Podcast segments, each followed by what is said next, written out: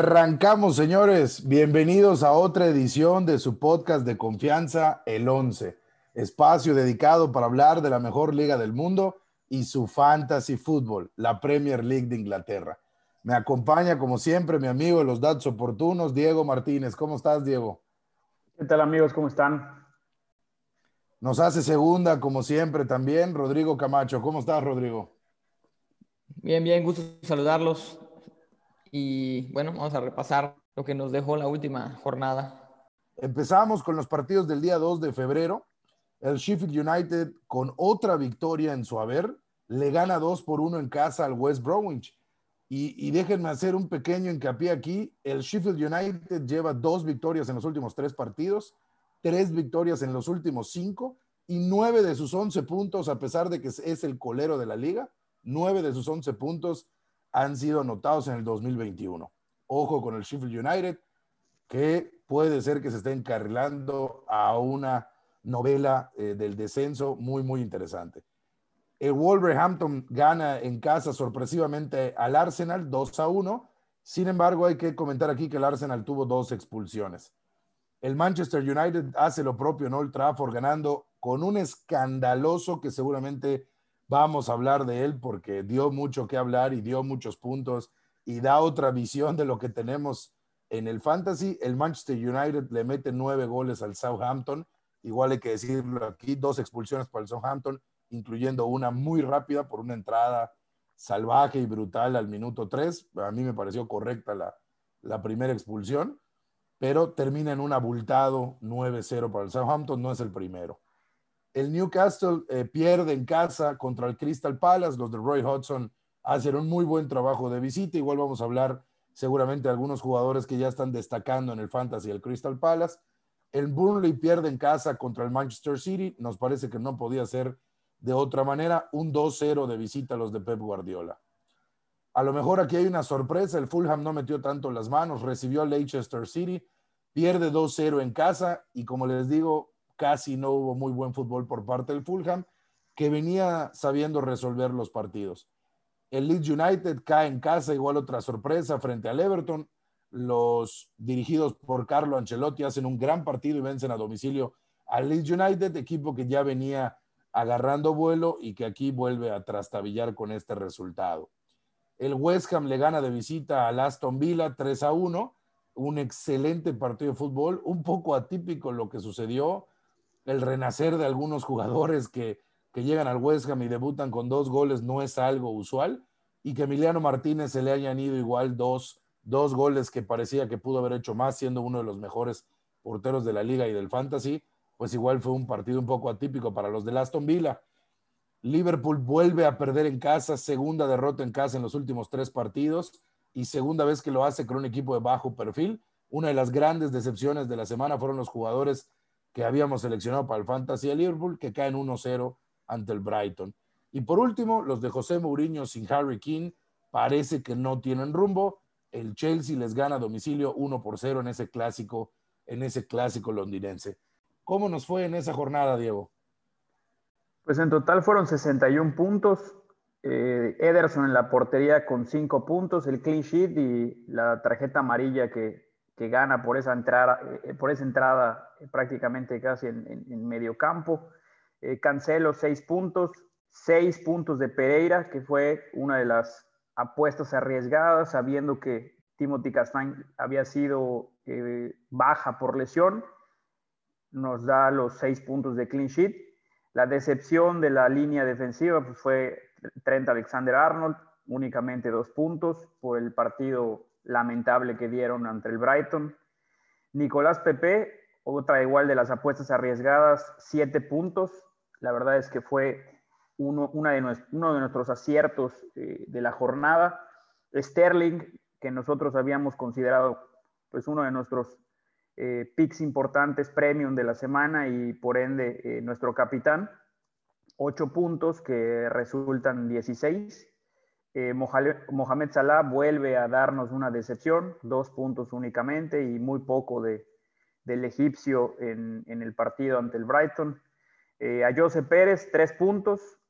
Bamford, cinco puntos. Mantiene eh, la buena racha que había empezado a, tener el, delantero de los Leeds y a pesar de perder ante el Everton, colabora con, cinco puntitos para, para nuestro once. La cassette, cuatro puntos. Y Timo Werner, cinco puntos, que también era una de las apuestas arriesgadas de la línea, eh, de la última línea de nuestro once, que tanto Rodrigo como yo le teníamos, seguíamos teniendo confianza, pero yo creo que a partir de esta jornada eh, queda sepultada la confianza en, en, el delantero del Chelsea, no se ve, de verdad no se ve nada fino, no se ve nada cómodo y seguramente irá este, rotando eh, Tuchel porque pues, no, no le da la tecla, ¿no? Y en total serían los 61 puntos que comentábamos. El promedio de la jornada fue 50 puntos, así que estuvimos 11 puntos arriba del promedio y la puntuación más alta de la jornada fueron 147 puntos. Y bueno, hablando de la semana 23, pues vamos a empezar con un análisis de los partidos me parece que va a ser una semana muy interesante. Hay un par de partidos ahí que nos van a dejar, Rodrigo, este, espero yo, futbolísticamente un muy, un muy buen sabor de boca. Pero vamos a empezar con, vamos a empezar por el principio. Aston Villa, Rodrigo, recibe al Arsenal. déjame decir, antes de que empieces con tu análisis, un dato interesante del Aston Villa. Si el Aston Villa gana en el Villa Park a los dirigidos por Mikel Arteta el día 6 de febrero, ah, tendrían los mismos puntos con los que acabó la temporada pasada. Pues de entrada es un partidazo, creo, porque son equipos que vienen muy parejos en, numéricamente. El Aston Villa es el noveno lugar de la tabla y el Arsenal es el décimo lugar de la tabla. O sea que están extremadamente parejos, con la salvedad de que el Aston Villa tiene dos partidos menos que el Arsenal los dos equipos tienen una formación muy similar. A los dos les gusta el 4-2-3-1. Eh, tienden a neutralizarse los dos equipos, aunado a que los dos defienden muy bien. O sea, el Arsenal es el segundo, la segunda mejor defensa en términos de goles en contra. Sin embargo, el ataque del Aston Villa es un poco mejor que el del, que el del Arsenal. Así que, pues, creo que aunque sus defensas son muy buenas, vienen en ataque muy bien. O sea, viene muy bien. Regresa a Aubameyang. Smith Rowe está en una gran forma. Bukayo saca en una excelente forma. Grealish, que ya habla, que, que ya viene muy bien, retomó su nivel, lleva tres asistencias y un gol en los últimos cuatro partidos. Watkins lleva tres goles en los últimos cuatro partidos. Eh, me parece que podemos ver un partido muy entendido. Me arriesgo a decir que va a ser un partido de goles. Yo igual, yo igual veo un partido de goles. Vamos a pasar al segundo partido que nos regala la jornada. El Burnley tiene que recibir al Brighton. Ese Brighton que fue de visita a Anfield, le saca 1 por 0 al Liverpool. Y, y, déjenme decirles, 1 por 0 y no encerrándose atrás. Termina con más remates que el Liverpool. Si bien no termina con más posesión, sí termina con más remates al arco y sí termina con más remates fuera del arco en general. Un Brighton que hizo un partido casi perfecto y que además le dio una buena lectura a lo que tenía que hacer y lo ejecutó con un nivel que a mí me impresionó bastante. Sin embargo, el Burnley hoy en día es un equipo que se defiende mucho mejor que el Liverpool. Hay que recordar que el Liverpool no contó con Allison en la portería y ya prácticamente no tiene ningún central natural. De ahí que Diego y Rodrigo nos comentaban en el podcast anterior cuando hablaban de las incorporaciones, pues Liverpool incorporó a dos centrales. ¿Qué nos puedes comentar de este partido, Diego? Yo creo que, que, en este partido del Burnley me gusta, y del Brighton, me gustan las defensas. ¿eh? Este es un partido atractivo para, para el fantasy, pero a nivel de defensa, en el tema de tener por ahí a Nick Pope, a Dunk. Es decir, hay varias opciones, me parece que vamos a, a poder, a poder tener, en especial porque son jugadores de bajo costo si el presupuesto se nos limita bastante.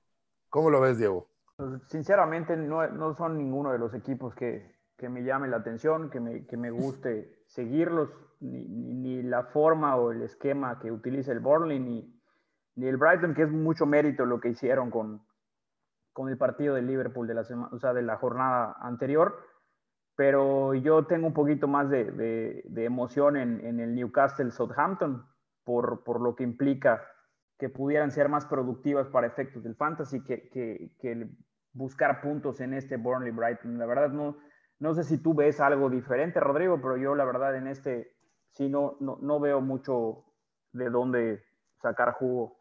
Eh, en realidad viene de buen... las victorias del Burnley fueron la victoria del Burnley fue muy sorpresiva y eso lo catapultó de alguna manera al interés del, del fantasy. Pero el Brighton viene un poquito mejor. Ha ganado tres de sus últimos cuatro partidos. Y entre los dos, me parece que está jugando, me parece que está jugando mejor el, Brighton. Si hubiera que escoger a alguien, del, alguno de los dos, yo creo que está mejor el Brighton. El siguiente partido, ya decíamos, este, a mí particularmente a esa hora, el, el Newcastle Southampton me parece más, más interesante. ¿Por qué? Porque creo que el momento anímico del Southampton debe estar pues bastante, bastante golpeado. Eh, después de recibir nueve goles, de tener dos expulsados, de ir a visitar al Newcastle, que no es una, no es una visita fácil. El Southampton viene de cuatro derrotas consecutivas, o sea, están, viene muy golpeado el Southampton. Alex iba a poder jugar. Digo, para el fantasy es importante decirlo. Ya, bueno, eso, eso es importante y eso puede cambiar un poquito las cosas. Pero sin embargo, creo que el momento anímico del Southampton, pues es, es complicado, ¿no? Es, es, es paupérrimo, en realidad. Y vamos a avanzar, vamos a seguir caminando en los partidos del día 6. El Fulham recibe al West Ham. Es derby de Londres también. Es un derby londinense, por supuesto que sí, pero pues nos da, nos entrega dos equipos pues que no, que no, no han sido espectaculares en las últimas semanas. A lo mejor el West Ham ha retomado un protagonismo. Eh, Diego por ahí dice que, ya se está otra vez resonando en redes el efecto Midas de David Moyes. Bueno, sí, West Ham. Nunca lo vimos en, el Manchester, pero bueno. Está en quinto lugar el West Ham. O sea, eh, cualquiera de sus aficionados firmaba esta, la realidad que están teniendo. sí, y creo que peco de decir que, que, no hay, que no hay buenos protagonistas. Déjenme decir, West Ham sigue siendo el mejor equipo de Londres de esta temporada. West Ham es el mejor equipo de Londres de la temporada. Tottenham, Chelsea, Fulham, todos abajo de él. Y a lo que me refería yo con el tema de, de, que David Moyes es, es, Midas, cambios que ha probado o, o las circunstancias que se han dado en el equipo le, han terminado de salir bien. Eh, regresó eh, Miquel Antonio de lesión, de una lesión eh, dura, entra en el primer partido, marca dos goles, vuelve a marcar al partido siguiente. En el partido de esta ocasión, de, la, de esta semana, que, de esta jornada que pasó, asiste, si no me equivoco, son dos, dos asistencias que tiene Miquel Antonio. Déjenme avanzar con el siguiente partido. Este para mí es uno de los partidos top de la semana.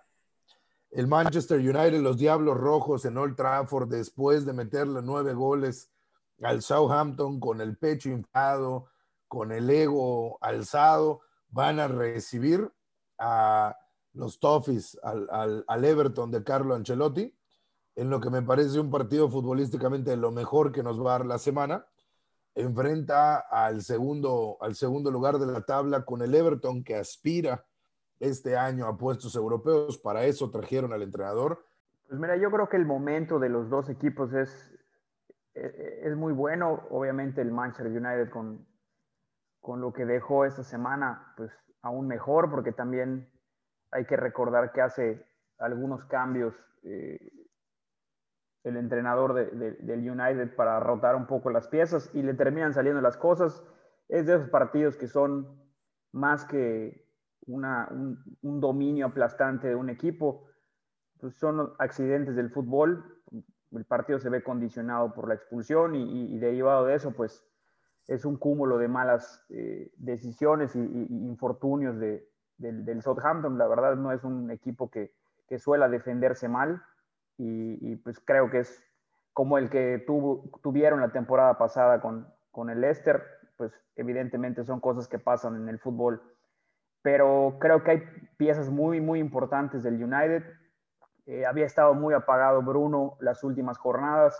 Esta semana, eh, evidentemente con, con, la cantidad de goles que estuvieron repartidos en los jugadores del United, pues revive, pero sabemos la importancia que tiene cuando eh, asiste, cuando pone los pases de, de, de, gol directamente. Hay una asistencia que le pone, si no me equivoco, es a Martial, que, que, es de, calidad de clase mundial y pues evidentemente es uno de los picks que, que, tiene que estar siempre, independientemente contra quién juegue el Manchester United, tiene que estar este, nuestro querido Bruno.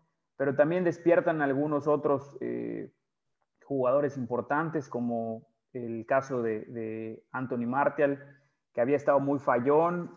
Estos tres, Bruno, Rashford y, Martial, son jugadores a seguir, independientemente de los, de los eh, laterales como Juan Bisaca y, Luke Shaw, que también son eh, muy, muy ofensivos, que son importantes. Y del Everton, pues los, los de siempre, ¿no? Dominic Calvert-Lewin, el caso de Lucas Digne, que tiene asistencias que te puede dar un gol de tiro libre en cualquier momento. Yo creo que el Manchester United tiene las de ganar en este partido. O sea, en realidad, el problema del Everton es que ha sido muy inconsistente.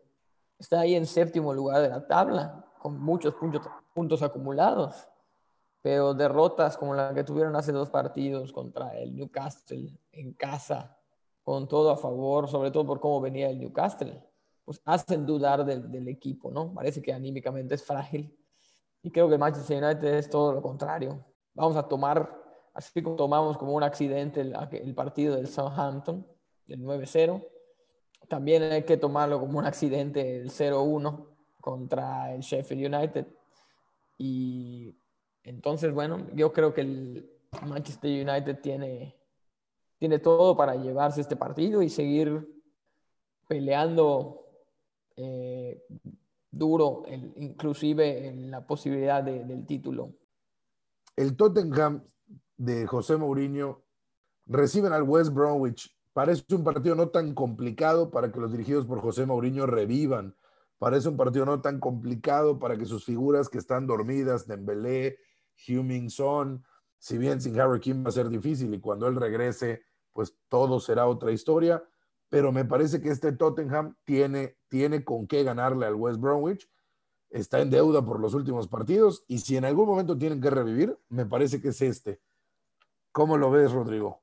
Eh, han dado muestras eh, bastante incómodas de ver en realidad el partido de hoy con el, con el Chelsea.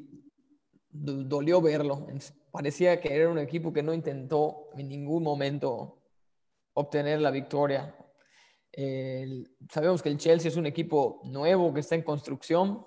El Tottenham, por otro lado, no lo es eso, no es eso. Es un equipo que ya tiene más de un año siendo dirigido por, por Mourinho.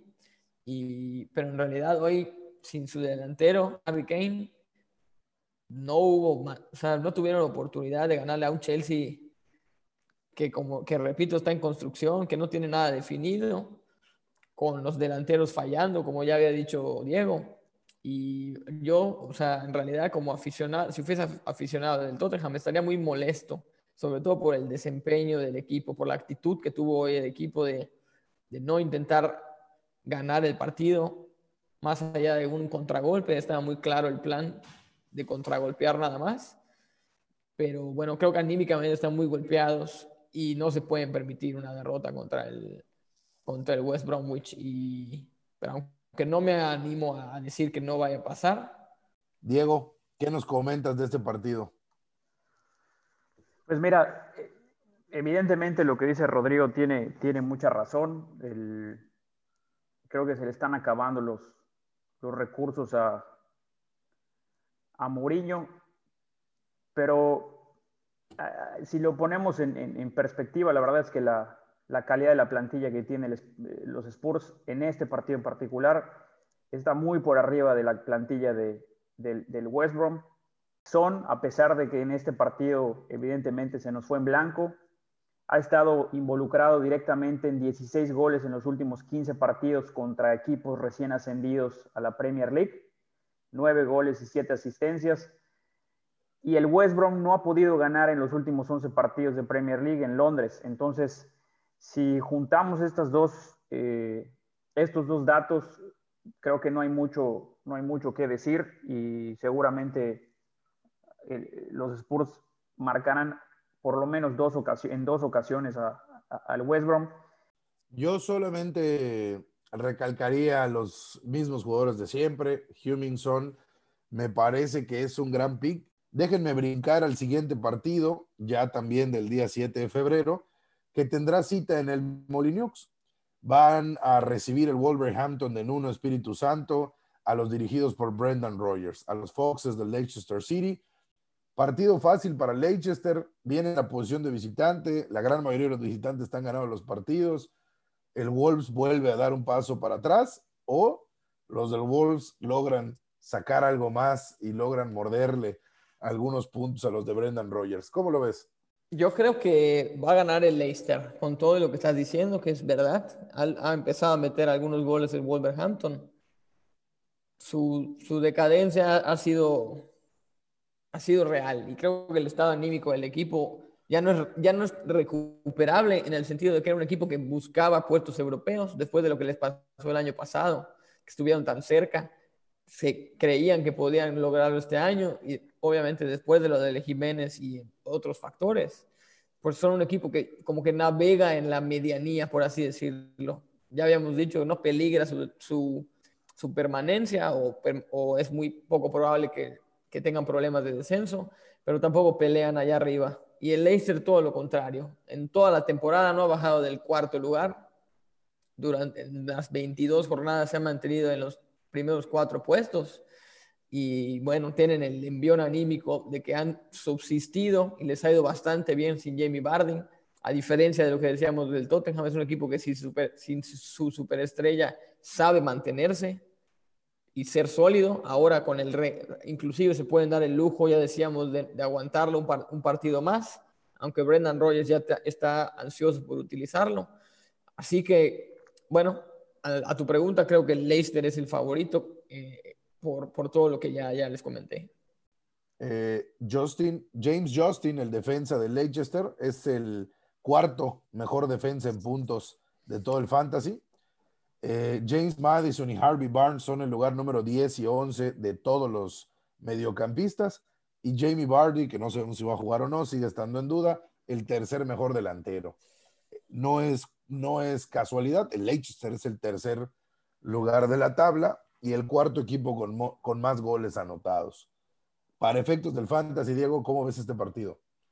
Como decía eh, Rodrigo, el Leicester es un equipo que ha sabido suplir las ausencias. Cuando no estuvo James Madison al principio de la temporada, eh, probó con Pratt, con, con, Harvey Barnes, probó con Yuri Tillemans, cada uno tratando de cubrir una parte de lo que hacía un jugador tan, tan importante como lo es James Madison. Hoy por hoy lo vemos, yo creo que es uno de los jugadores más populares en las últimas semanas por, por el desempeño que ha tenido. Vuelve otra vez a ser parte de, del marcador eh, con, las asistencias.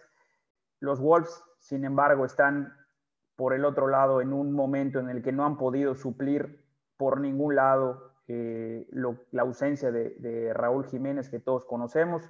Veo muy clara la, victoria de Leicester, que puede ser de esos partidos que, evidentemente siempre decimos que pueden ser eh, sorpresivos, pero tiene todo a favor. Yo creo que el momento de Leicester es, mucho mejor al de los Wolves, independientemente que se vea ahí una leve recuperación anímica del equipo de, Nuno Espíritu Santo.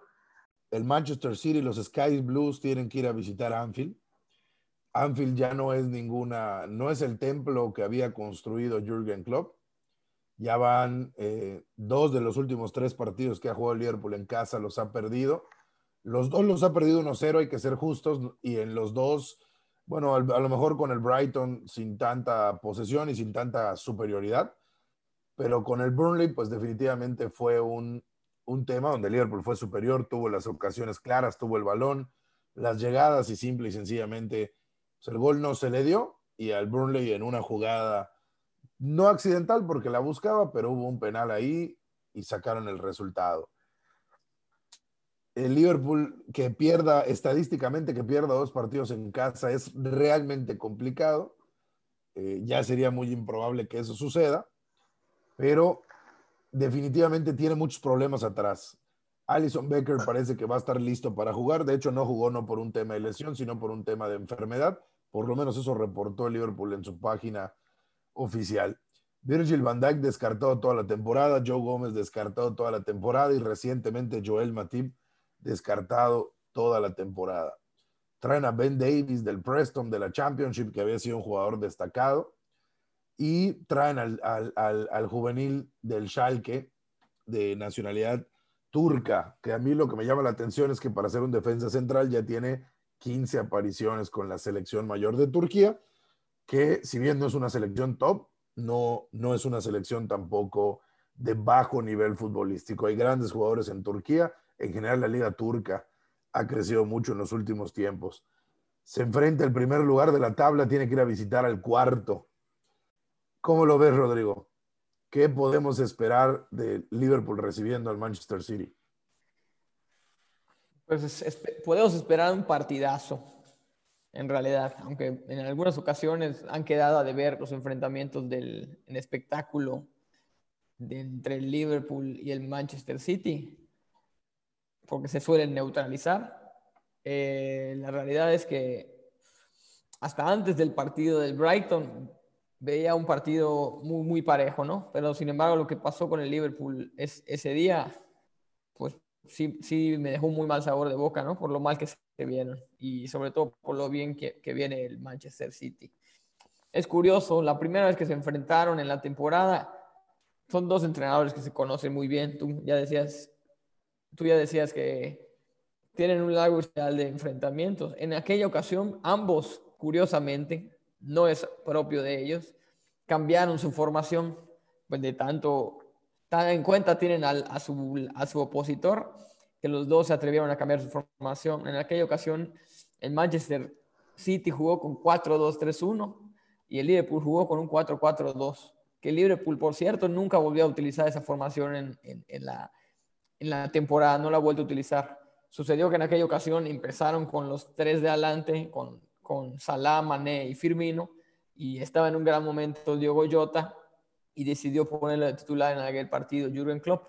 Terminó en un empate 1 a 1, pero así de estudiados se tienen estos dos equipos. No creo que suceda lo mismo esta, en esta ocasión, sobre todo por el lado del Manchester City, tiene muy claro lo que está jugando, es una máquina hoy por hoy el Manchester City podríamos hablar de los récords que viene acumulando en, victorias consecutivas, no recibir gol, y me parece que el equipo de Guardiola, eh, pues haría mal, digo, quién soy yo para decírselo a Guardiola, pero haría mal en, modificar su parado o, su, o su esquema, eh, sobre todo porque el Liverpool es el que tiene muchas dudas y muchos cuestionamientos ahora, y sería ilógico que el Manchester City lo, lo haga. Estos dos entrenadores han enfrentado en 20 ocasiones.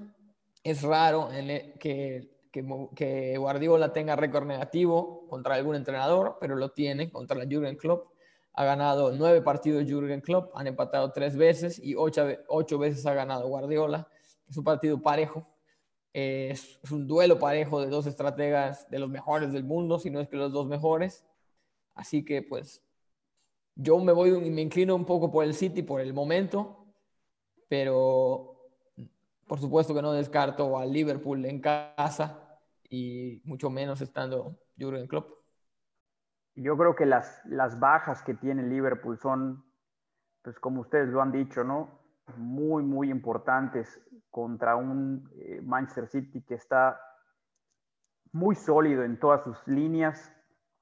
Eh, esa eh, prueba que hace Guardiola esta semana con, con Laporte en banda y convirtiéndose en un, en un tercer central por izquierda junto con Díaz y, Stones y dándole la libertad a, Cancelo de, de, interiorizar un poco la posición pisar terrenos más, más al centro y, correr o empujar eh, a, Bernardo Silva a, una posición más de media punta.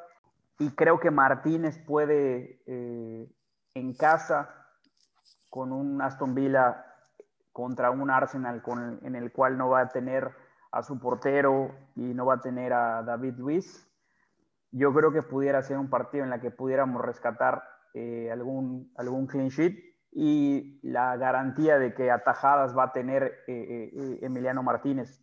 Creo que ha sido el, el mejor portero de la temporada. aunque le metan gol, da puntos por temas de, de, de atajadas.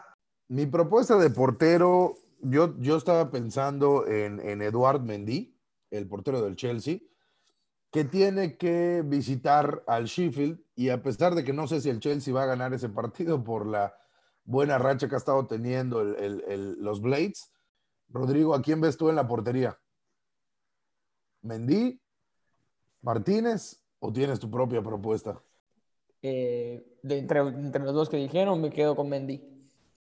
Supongo que vamos a jugar con nuestra línea de tres atrás, nuestra línea de tres defensas voy a decirlo yo para que no sea propuesta de Diego, pero voy a decirlo yo. A mí me gustaría tener a Joao Cancelo, a pesar de que creo que van contra Liverpool y que no está asegurado el clean sheet. Me parece que es un jugador, es un top player y que no importa contra qué equipo se tenga que dar y en qué cancha tenga que jugar, está haciendo los puntos y está haciendo un muy buen fútbol. Mi otra propuesta de defensa es James Justin de Leicester City me gustan los dos, ¿eh? La verdad es que me gustan los dos. Yo, yo tenía eh, a, Digne y a Spilicueta como mis, mis selecciones de esta semana. Eh, pero digo, Cancelo lo puedo tener todas las semanas y no, no, no te lo voy a, a, a recriminar.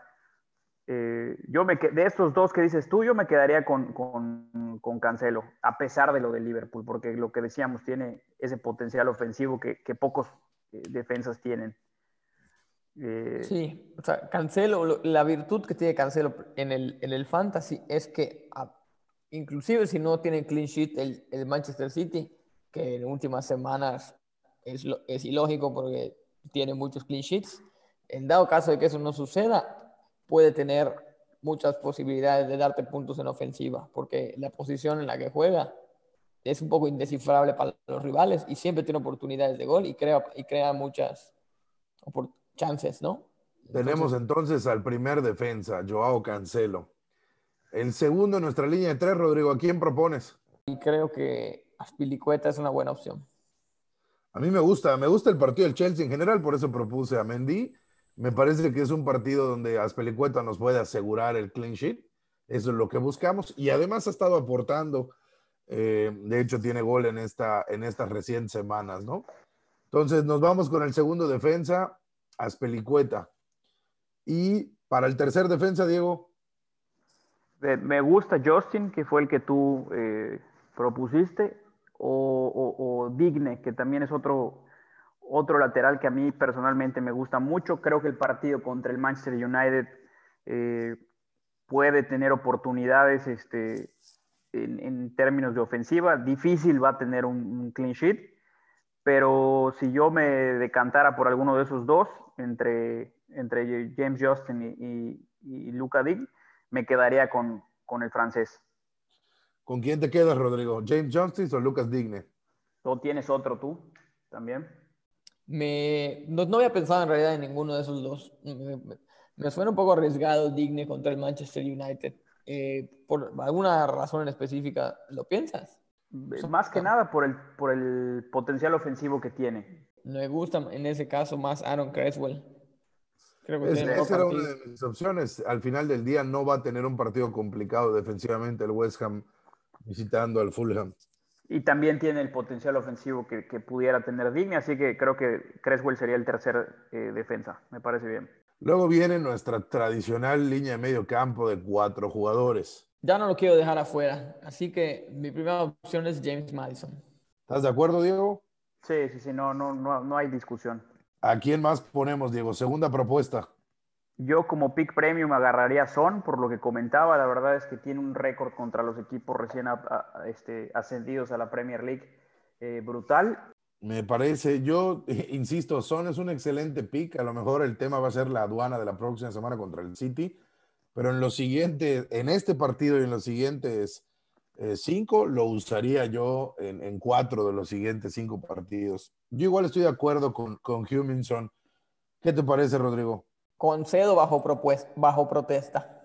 Si lo puedo, lo puedo escoger si también ponemos a Bruno Fernández. Correcto, entonces tendríamos a Huminson y a Bruno Fernández. Entonces tenemos, el primero fue James Madison, el segundo, aunque bajo protesta, Rodrigo Huminson. El tercero, como moneda de cambio por protestar, puso a Bruno Fernández, con el que estamos de acuerdo. Déjenme proponer a mí el cuarto. Yo les voy a decir dos nombres. Los dos se enfrentan entre sí. Mi primera propuesta, porque va en casa de Leeds United, Rafinha. Es una monstruosidad lo que ha hecho en los últimos tres partidos, 27 puntos en el fantasy en los últimos tres partidos, dándonos prácticamente un promedio de nueve puntos por partido, lo que es verdaderamente impresionante, y reciben en casa a un no tan complicado Crystal Palace. Sin embargo, mi otra propuesta es Everidge S. Pero sí, eh, si, lo, si nos ponemos a, a ver en este, en este partido en particular entre Leeds eh, y Crystal Palace, sí me quedaría yo con, con, con Rafinha, porque los terrenos que pisa, la cantidad de, metros y, que, recorre, eh, el desgaste físico que tiene, esa inercia que tiene en su juego, a mí me, me, gusta muchísimo y, y, la verdad es que no, no, no pudiera yo este, dejarlo de, seleccionar, pero me, quedaría eh, con, ese sabor de boca de, haber dicho que, me quedaba con, con, ese del Crystal Palace. Pero bueno, mejor decide tú, este, Rodrigo. ¿Rafinha o Emery S? Creo que es una opción más lógica. Rafinha, obviamente. Y bueno, vamos a pasar a nuestra línea de tres atacantes, los que fusilan los artilleros. Patrick Bamford el jugador de Leeds está aportando goles, está aportando asistencias y cuando el Leeds se encarrila, Bamford es uno de los jugadores a seguir. Esa es mi propuesta de, delantero. ¿Cómo lo ven? pase sin objeción. Pase sin objeción. Diego. Sí, igual, por supuesto. De hecho, está aquí en la libreta. Entonces te pido, Diego, que nos pongas a tu propuesta. Watkins y Wilson, pero de estos dos yo me quedaría con Wilson, por lo que comenté, eh, por el momento anímico que, sobre, que pasa el, equipo de, del Southampton. A mí me gustan los dos, de hecho Oli Watkins era mi segunda opción, pero tú cómo lo ves, Rodrigo? ¿Cómo ves a Caleb Wilson para nuestro segundo delantero de la semana? Bien, muy bien, no, no, no tengo nada más que decir. También Wilson me parece la, la segunda mejor opción. Proponnos entonces, Rodrigo, a tu tercer delantero para terminar con este 11 de la semana.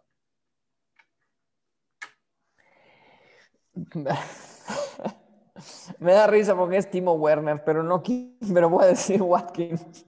Pues entonces, para cerrar y despedirnos, Diego, ¿nos puedes recitar, le puedes recordar a todos los managers cuál es el 11 ideal para esta jornada 23? Claro, en la portería, eh, Eduard Mendy, del Chelsea. En nuestra línea de tres, Cancelo, Aspilicueta y Creswell. Nuestro medio campo con Bruno, Son, Madison y Rafinha. Y la línea de tres ofensiva con Callum Wilson, Patrick Bamford y Oli Watkins. Pues mucho éxito a todos los managers en esta semana, en esta jornada 23. Y no me despido sin antes recordarles que nos pueden seguir en todas nuestras redes sociales como el 11 con números romanos podcast Estamos en como arroba el 11 podcast en Facebook, Instagram, Twitter y por supuesto en nuestro canal de YouTube. Pueden seguir este podcast a través de cualquiera de sus eh, proveedoras favoritas, Spotify, Apple Podcasts, Amazon Music, en fin, donde quieran, estamos Google, presentes. Google Podcast. Y nos pueden escuchar. Google Podcast, que yo no lo uso, por eso siempre se me va y se pero es la forma en la que Rodrigo adquiere sus podcasts de confianza. Estamos en todas las plataformas, síganos en nuestras redes sociales y mucho éxito para esta jornada 23.